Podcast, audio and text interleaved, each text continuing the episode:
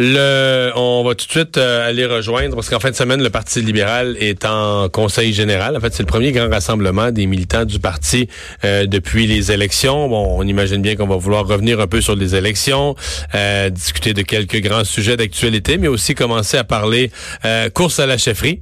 On va parler tout de suite avec le député libéral de Lapinière et porte-parole de l'opposition officielle en matière de conseil du Trésor et de transport, Gaétan Barrette. Bonjour. Bonjour.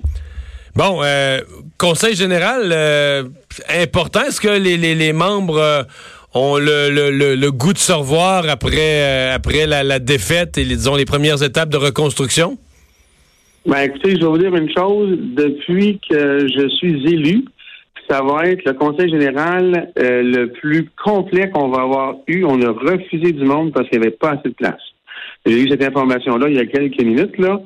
Euh, c'est à euh, guichet fermé, mais totalement là, il y a du monde qui ont été refusés. C'est quelque chose.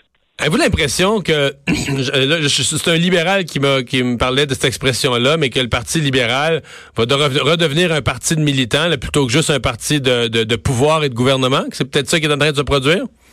Alors moi, je peux vous dire une chose. J'ai fait, euh, j'ai, moi, j'ai toujours été pas mal à l'écoute des, des militants là, dans dans, dans, dans, mon mandat précédent et encore aujourd'hui, puis j'ai participé à une tournée des régions qu'on a choisi de faire.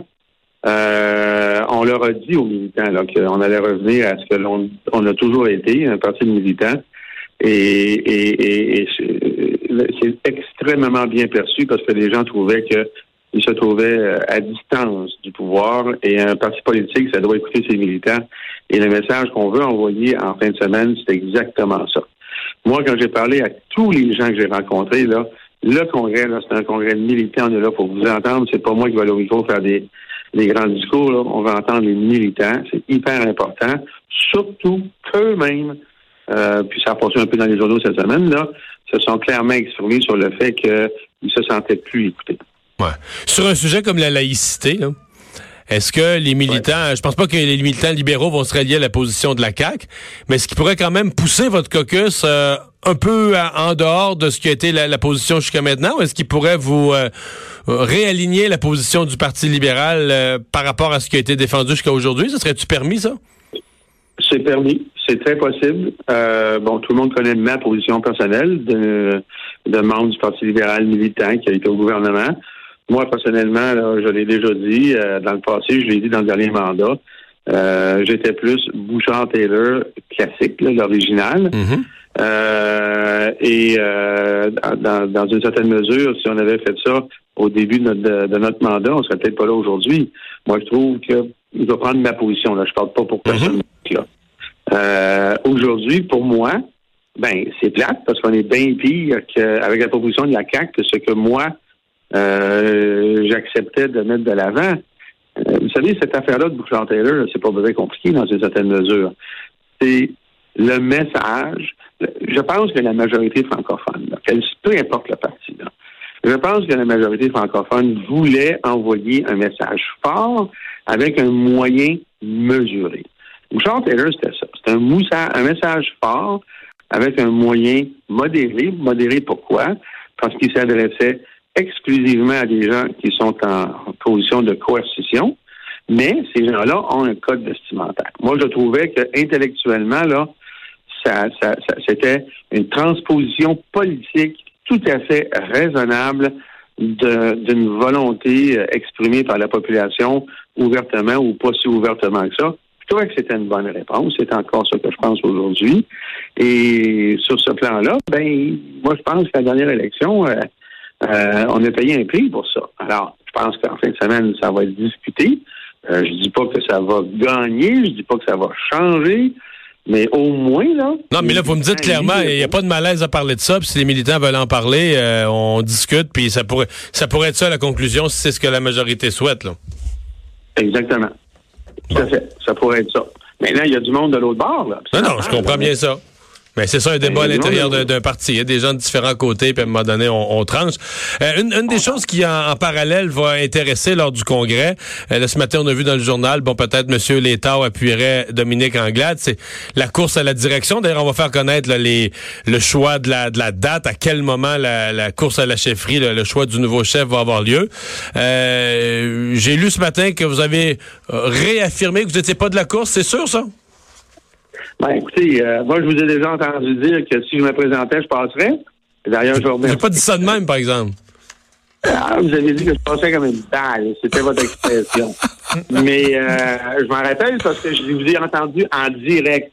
Ah. Je vous remercie euh, du commentaire très positif. Mais écoutez, actuellement. Euh, Faut faire attention parce que des élections, quand j'étais quand j'étais en politique, je pensais que je gagnais trois fois, puis j'ai jamais gagné. Fait que méfiez-vous de mon jugement. Là. Non, non, mais je pense que vous pourriez venir aussi à la course à la on trouverait ça bon. Ah, ouais, ouais, non, moi, j'ai donné. Mais non, mais donc, c'est confirmé, vous ne serez pas là, là. Ça, euh, c'est final? Ben, moi, j'ai dit, écoutez, j'ai dit qu'actuellement, là, je suis pas dans une position, je suis pas vraiment dans une position pour faire une course à la chefferie. Euh, vous savez, les, les, individus sont ce qu'ils sont pas nécessairement ce pourquoi ils sont perçus. Sont souvent autre chose, mais moi, actuellement, je suis pas dans une position pour faire une course à la chefferie. Euh, aujourd'hui, là, puis euh, euh, que dire de plus, ça devient une question de lucidité. Mm-hmm. Comme j'ai dit, j'ai dit à bien du monde, là, aujourd'hui, je voyais un article là, qui était écrit dans la presse. J'ai pas actuellement de horde de militants qui me transportent vers le pouvoir, là. Je suis pas dans cette position-là. Alors, il faut pas mais, euh, là, vous allez me dire, oui, mais si ça, ça arrivait, bon, si ça arrivait, on va, avec des yeux, on va à Paris, là. Mhm. Actuellement, je ne sens pas ça venir. Alors, on ne sait jamais. Demain, là, c'est à guichet fermé. Peut-être qu'il va y avoir une révélation, euh, une acclamation. Euh, mais mettons un euh, couronnement. L'idée d'un couronnement ou d'un quasi-couronnement. Mettons qu'il y avait deux, deux, deux candidats, mais de force très inégale. Certains évoquent même la possibilité d'un couronnement de Dominique Anglade. Qu'on aime ou qu'on n'aime pas Dominique Anglade, c'est pas important, mais est-ce que vous pensez que ce serait sain pour le Parti libéral, un couronnement? Ça, ça serait très mauvais.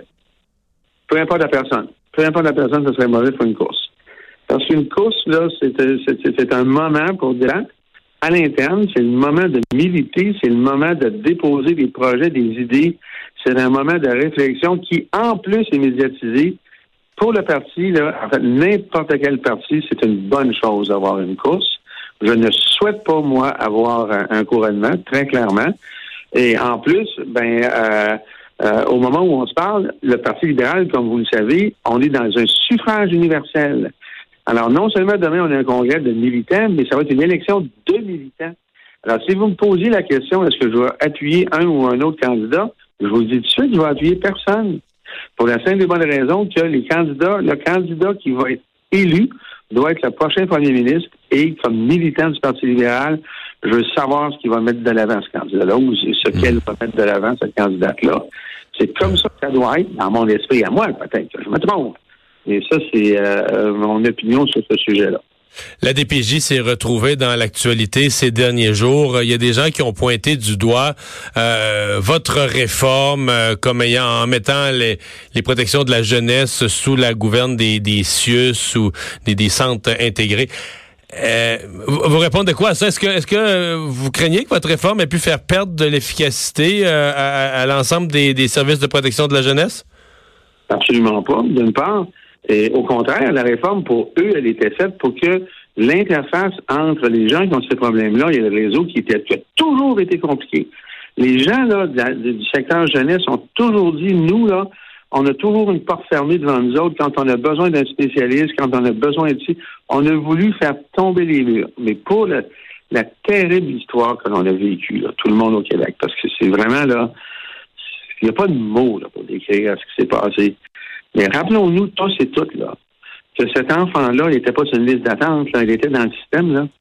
elle était dans le système prise en charge, que ce soit l'école, la police, la, Cour de justice, la DPJ, les hôpitaux, cet enfant-là, elle était dans le système. Donc, elle n'était pas du tout sur une liste d'attente, là? Non, pas du tout. Elle, est, non seulement elle était dans le système, mais quand on regarde les faits, M. Dumont, elle était dans le système à sa naissance, pas au troisième jour après être née, à sa naissance parce que c'était une famille euh, problématique. Alors, ce, que, ce vers quoi ça pointe la situation actuelle, et c'est très clair, ça pointe vers une problématique de la loi comme telle.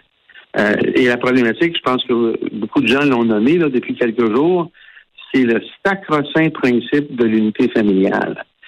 On ne le dit pas, puis moi je vais le dire, là, puis je vais le redire à, qui veut bien m'interviewer. Là.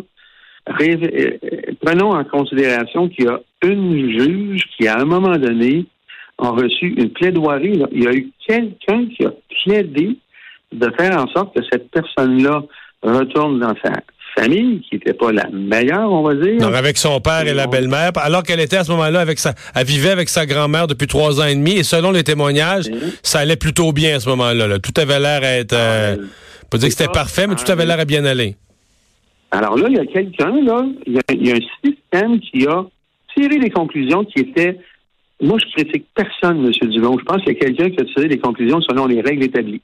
Parce que notre société, elle fonctionne de même. Il y a des règles établies qui ont dit c'est la famille qui compte, même si ça va mal. Et il y a quelqu'un qui a plaidé pour ça. Dans un système où cet enfant-là n'était pas en dehors, n'était pas abandonné, il était au cœur du système. Et ça donne ce que ça a donné. Moi, aujourd'hui, là, si j'étais ministre de la Santé, là, c'est là où j'irais. Si j'étais premier ministre, c'est là où j'irais. Cette pauvre enfant, littéralement martyrisé, c'est le mot n'est pas trop fort, a été la victime d'un système qui l'a mené là par principe. Peut-être que le principe n'est pas bon, là. Alors là, aujourd'hui, dans la réflexion, on n'est pas rendu à trouver le coupable de ci ou le coupable de ça. Il y a des gens qui ont agi en fonction de règles acceptées, établies, à propos desquelles il y a eu dans le passé beaucoup de critiques. Ben là, il y a peut-être, euh, c'est peut-être le temps, là, puis malheureusement, ça a repris ça, de revoir ça. Parce que dans la vraie vie, là, il y a un enfant qui est mort dans des conditions épouvantables parce qu'il y a des principes qui ont été appliqués et qu'on vient de pas me dire que la réforme, moi, j'ai pas fait de réforme de la Cour de justice, ni de l'école, ni de la police, là. Alors, cet enfant-là était là-dedans, puis moi, je vous le dis, là, il n'y a personne qui a agi de mauvaise foi là-dedans. Moi, je suis convaincu que les gens ont agi euh, selon les règles établies, puis que ça n'a pas été facile à prendre ces décisions-là, et ça donne ça. Ben, peut-être que le cadre sur lequel on se base pour prendre des décisions n'est pas le bon cadre aujourd'hui, puis il faudrait l'ajuster. Gaëtan Barrette, merci de nous avoir parlé aujourd'hui. Merci, bonne journée. On va euh, une autre nouvelle, euh, Vincent, pour finir notre tour d'horizon. Euh, l'ancien chef des forces indépendantistes catalanes, Carles Puigdemont, on, on se demandait qu'est-ce qui s'était passé exactement. On n'avait pas d'explication sur sa son impossibilité de venir au Canada. On en sait un peu plus là. Oui, en fait, on comprend que c'est le travail pour euh, la, la, la, la, demande a été fait de façon un petit peu douteuse. On comprend que c'est une firme d'immigration un peu louche qui a fait euh, la paperasse. Alors c'est peut-être un peu euh, ce qui a mené à, à un refus au départ, un travail bâclé. Ce que la Société Saint-Jean-Baptiste quand même ne, ne justifie pas complètement comme étant acceptable parce qu'on dit la décision là bon, aurait pu être... Quand, parce que jusqu'à maintenant, on avait blâmé le gouvernement Trudeau laissé entendre qu'il y avait un complot politique quasiment. Ben, exactement. On recule un peu, mais en disant quand même qu'il y a eu chez, dans le gouvernement canadien des informations, des décisions un peu contradictoires et tout ça. Mais au, gouvernement canadien, on disait, vous pouvez refaire une autre demande avec des nouvelles informations, puis on va revoir tout ça. Et c'est ce qui est en train de se faire. L'ex-président catalan qui a déposé une nouvelle demande pour entrer au Canada euh, et là répondre à cette invitation de la Société Saint-Jean-Baptiste de Montréal. Euh, donc, euh, une nouvelle autorisation de voyage électronique, c'est ce qui a été demandé euh, devant les autorités fédérales pour euh, tenter une nouvelle fois de faire euh, bon arriver au Canada le leader catalan qui est en exil au en Belgique. Alors Stéphane Edfield, son avocat, qui l'aide à travers tout ça. Alors probablement on attend une réponse du, du ministère de l'immigration, mais ça pourrait bien passer puis calmer un petit peu les ardeurs, sachant que c'était peut-être plus un problème administratif que qu'un véritable problème politique. Quoi. On va euh, s'arrêter euh, dans un instant. On va parler des dépenses. Vous avez sans doute vu ce dossier de notre bureau d'enquête cette semaine, les dépenses de Radio-Canada, la nouvelle maison de Radio-Canada. Ça va coûter beaucoup plus cher que prévu. On dit, bon, le 100 millions, 100 millions supplémentaires, inquiétez-vous pas, là, dans nos budgets d'immobilisation, d'investissement. On a ça à quelque part. Euh, il y a le chef du Parti populaire du Canada, Maxime Bernier, qui a été assez critique envers la société d'État. On lui parle.